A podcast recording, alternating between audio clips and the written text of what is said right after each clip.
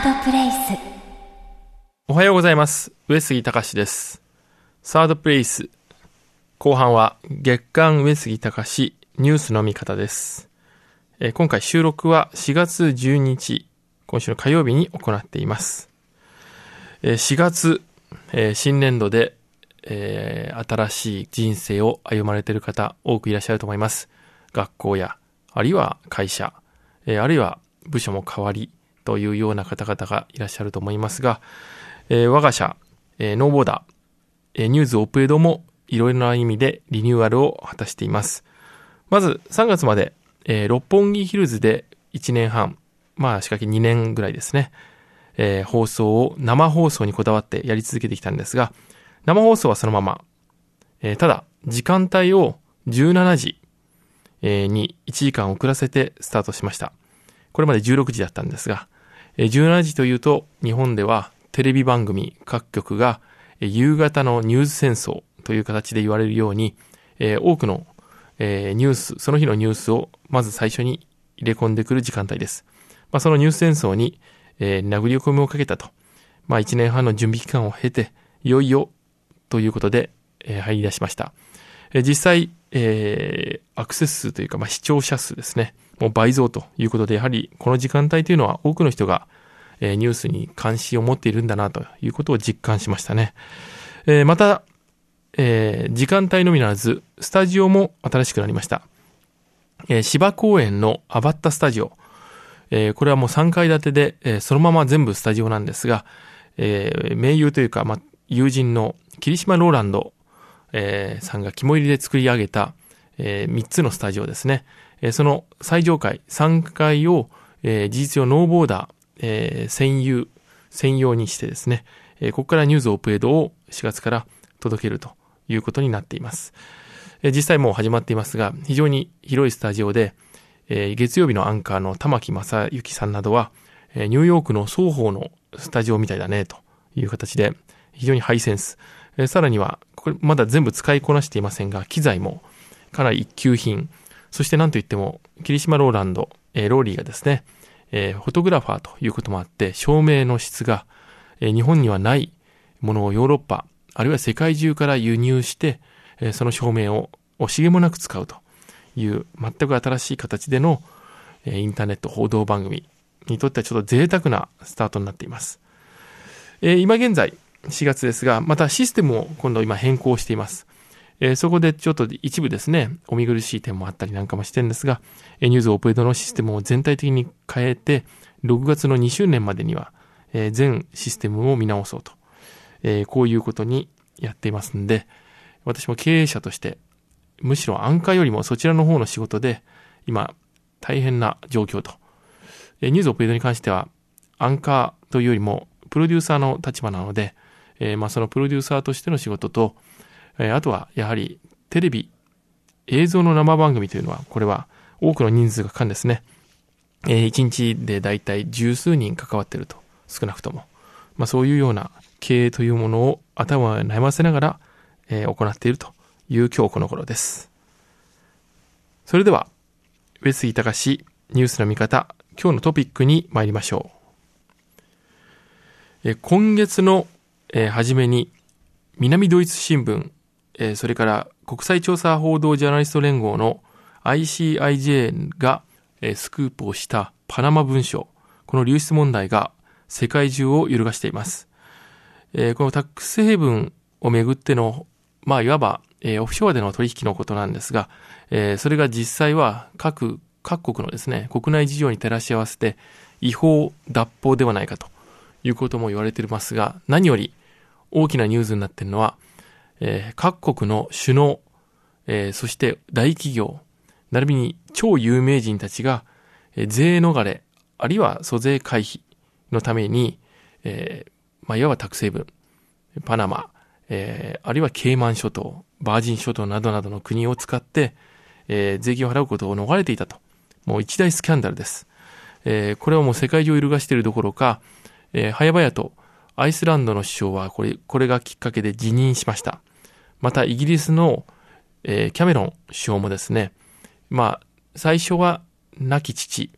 が関わっていたということで自分の関与を否定したんですが、え結果として自分自身も関わっていたということが分かって、今、えキャメロン首相の辞任を求める声が大きくなっています。もしかしてこの放送をお届けしている時には、そのような動きも顕在化しているかもしれません。え南米の方でも、えアルゼンチンの大統領が、え検察の捜査にもう対象になったということで、このパナマ文書、え、パナマにある法律事務所、え、そこの、え、まあ、21万とも言われるような、え顧客のリストがハッキングなんでしょうかあるいは別の理由かもしれませんが、いずれにしろその本物が世界中のに拡散してしまったと。え拡散というか、まあ、南ドイツ新聞のスクープなんですが、えそれに対して今、あまりにも膨大な量なんで、世界中のジャーナリストが、えこの分析、え情報分析に追われています。えこの、えー、まあ、大きな余波というのは、例えばプーチン大統領、あるいは中国の習近平、え主席などなどの、え本人や親戚、周辺にも及んで、もう今やどの国もこのニュースというのがメディアのトップニュースになっています。えー、もちろん日本も例外ではありません。ちょっと他の国より遅れてるんですが、一週間後遅れでいつものように、えー、ようやくこのえー、パナマ文書についていろいろと発信をしだしました。えー、私自身もすぐにこれは大ニュースだということで、えー、様々なアメリカなどの元いた新聞などの、えー、特派員とかに連絡を取りながら、この情報収集に励んでいたんですが、まあ、単純に言うと、もう英語での資料、それから、えー、ICIJ のサイトなども見ていると、情報公開されてます。えー、何を言いたいかというと、えー、世界中でということは当然ながら日本も例外ではないと。えー、日本も大きな企業、大企業などなどのリストが出回っております。個人については、日本語の場合はですね、英語にしてしまうと同姓同名が判断できないので、まだまだ、えー、取材が必要なんですが、えー、とはいええー、ほとんどのリストには全部住所まで記載されているので、まあこの取材は比較的容易なものではないかと問題は、これが違法なのか脱法なのかということなんですが、私自身この、えニュースをずっと、まあ今取材を始めてますが、えノーボダーともチーム取材も始めてます。え単純にこれはイコール乗った人は全員、え違法、脱法。まあ簡単に言うと悪かというとそうではないと思うんですね。えー、例えば、えー、租税で、税金で、えー、暮らしている人。これは公務員やあるいは政治家、えー、などなどは、これは皆さんのお金から、皆さんの税金から自分たちが、えー、いわゆる、えー、口を乗りしていると。まあ、こういうことの観点から、当然ながら脱税的なこういう行為は許されません。えー、ただ、他の企業ってなるとそうでもないというところもあります。えー、というのも、まあ、世界的に経済は、このだんだんだんだん広がっていく、グローバル化していく中で、えー、必ずしも、えー、日本だけに企業、本社を置かなくてはいけないということはないわけですね。えー、ビジネスの観点から世界企業が生まれている昨今、えー、多くの国々で有利なとこに置くというのはこれは仕方ないので、えー、いいのかと。ただ問題は、ちゃんと申告しているかということなんですが、えー、日本の場合は、やはりまだ政治家の名前が出てないと、えいうことで、ちょっと収まっているような感じがしますが、実際は、えー、同姓同名かもしれませんが、何人かちらほら出てます。え何より、え他の国々も政治家、あるいは大企業が問題となっている。特に銀行などは、えフランスの今、ソシエテ・ジェネラルが、えー、まあ、捜査の対象になってますが、えー、とにかく金融、それからお金、税金を納めなさいと言ってる側がこのような対応をすると、これは問題なわけですね。えそれから、その企業、いくら大企業でも、税金で、えー、経営を助けられたとか、そういう過去があったり、あるいは現在進行形。これは一発アウトです。という前提からすると、今現在、えー、日本で、えー、名前が出ているところ、えー、航空会社、あるいはメディア、えー、などなどは、これは、まあ、この批判から逃れられないということが言えるんですが、日本の報道を見てると、不思議ですね。他の国のこのパナマ文書についての、えー、扱いというのは非常に大きいんです。ロシアがこうした、プーチンの親戚がこうしたと、え事細かくやります。習近平の親戚の誰々までもらってると、もらってるというかですね、え口座を持ってると。非常に細かい人様の国のことをやってるんですが、なぜか日本のことになると、ほとんどスルー、素通りなんです。えー、それはやはり日本のメディアの、え、特性と言ってもいいんでしょうけど、自分たちが関わったもの、え、自分たちが関わった可能性があるものに関しては、徹底的に無視して、そしてなかったことにするという、このような体質が未だ拭えてないんだなと。えー、5年前、えー、東電の事故以降ですね、私自身も政府や、あるいは日本のメディアにとって都合の悪い情報を発信しました。えー、その後どうなったかというと、え、メディアの都合の悪いことを言い続けると、え、日本では、まあ、事実上、否定をされるどころか、その存在を否定される。まあ、デマ野郎とか、そういうことなんですね。今回もおそらくこのパナマ文章に突っ込んでいくと同じようなことになるのかなと、え、思って若干躊躇しているものの、ただ、ジャーナリストとして、え、国民が本来知るべきことは何だと考えた場合、やはりこのパナマ文章というのは、えー、追っていかざるを得ないということで、おそらく来月ぐらいまでには取材もある程度一段落していると思います。このサードプレイスの上杉隆ニュースの見方の中では、来月、日本のパナマ文章問題について、より詳しくお届けできると思いますので、えー、リスナーの方はお楽しみに。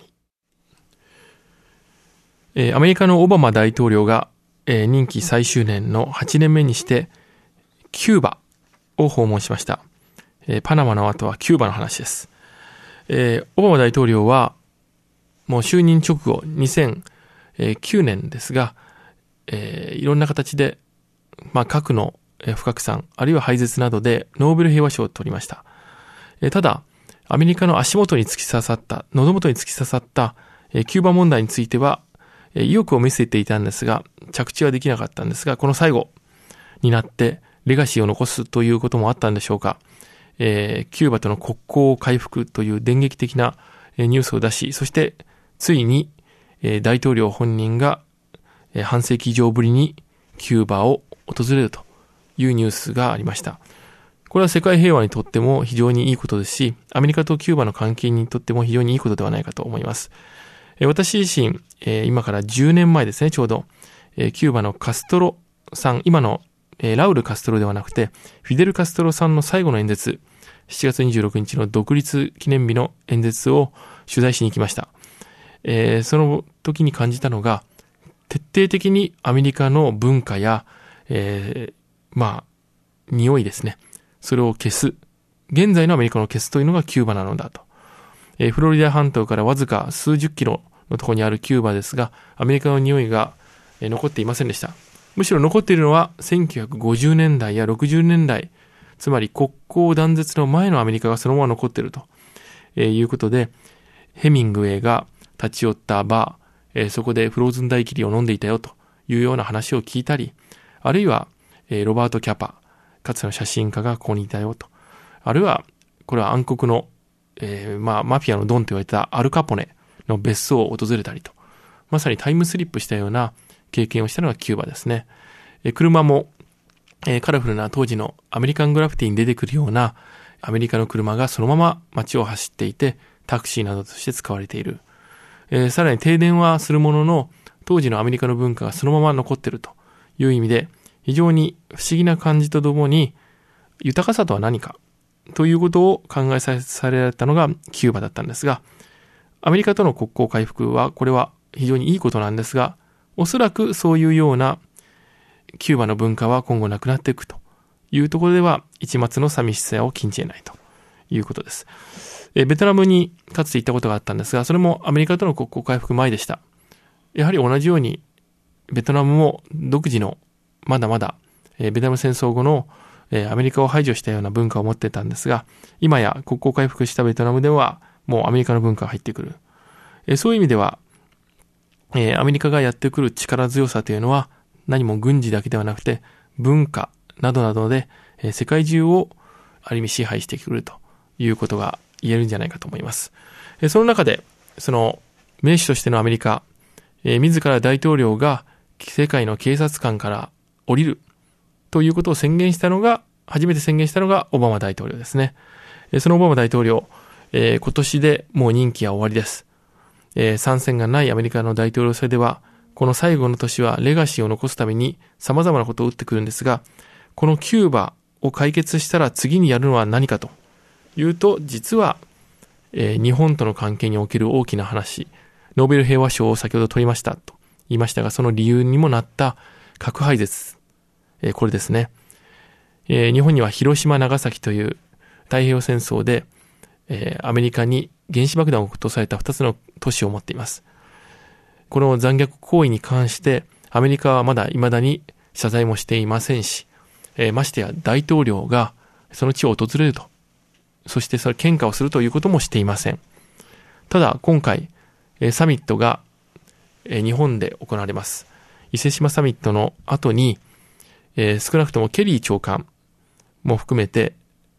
大統領の訪問を完全に否定することがなくなりました。もしかしてキューバを訪問したあのオバマ大統領、レガシー作りのために、広島、長崎、どちらかを訪問して、えー、もう70年以上前のアメリカの罪を、えー、謝罪するんではないかと。こういうような、えー、観測を持っています。えー、ノーボーダーとしては、私自身もそうですが、うちのチームとしては、えー、この前後に広島、長崎を取材して、場合によっては電撃的な訪問というのがあった場合はですね、えー、それをフォローアップしようかと、えー、そういうふうに思っていますが、5月、オバマ大統領はサミットで必ず来日をする、その前後が、えー、あるいはオバマ大統領のもう一つのレガシー作り、外交の、えー、広島訪問ということがあるかもしれません。先日、えー、先立って広島を訪れたケリー長官はえ、報道陣を事実上シャットアウトするという対応をしました。非常にアメリカの長官としては珍しいことです。え深読みをすれば、これはオバマ大統領の広島訪問のための、えー、地ならしなんではないかと、えー、こういうふうに期待をせざるを得ません。えー、ケリー長官については、えー、いくつかその積極的にオバマ大統領に対してのえー、広島訪問を進めているという向きもあったり、えー、話は飛び交ってますが、このあたりも、えー、同時に含めて、えー、取材をして、皆さんもぜひ、このニュースには注目をしておいていただきたいと思います。サードプレイス。後半は月刊上杉隆ニュースの見方でお届けしています。民主党と維新の党がようやく合流しました。え先月、民進党が発足して衆参合わせて156人でスタートを切りましたが、え私自身もこの党大会、決闘大会に取材に行きましたが、まあ、非常に短い時間であんまり余計なことは言わないようにするという雰囲気がありありでしたね。えー、特に岡田克也代表、え、これはまあ代表選も行わずに決め決まってしまったのですが、岡田克也代表が、まあ、目玉となっていた山尾志織政調会長の紹介を忘れるとかですね。え、あるいはちょっと運営の仕方が非常にドタバタしていて、あまり華やかさがなかったと、えいうようなところで、この民進党の将来というのが、なんとなく、え、これを示唆するような雰囲気があったんですが、ただ、いろんな人たちが出てきました。え、脳科学者の茂木健一郎さん、シールズの奥田明君などが挨拶をしたんですが、私自身取材をしていて一番印象に残ったのは、松野頼久前、もう前ですね。維新の党代表の挨拶ですね。えー、話をしながら、ここまでは事務方が用意したものですと言って、それを置いて、私の言葉で語ると言って、率直にこれまでの民主党との確執について、えー、話をしていました。やはりそういうのを聞いていると、政治っていうのは最後はいろんなテクニックや、えー、演説と言いながらも誠実さ、つまり正直であることの方が強いんだなと。えー、実際、現場にいた記者たちにもいろいろ聞いたんですが、やっぱり松野頼久さんの正直なあの発言というのは印象残ったねと、えー、いうふうに言っていました。借り物の言葉よりも、やはり本当の言葉で喋った方が、えー、伝わる。そういう意味では民進党は発足の時にそのような精神を持ってる人間がいるんですから、なるべくそういうような方向でいけば、えー、将来も明るいんではないかと改めて思った次第です。以上、上杉隆でした。サードプレイス。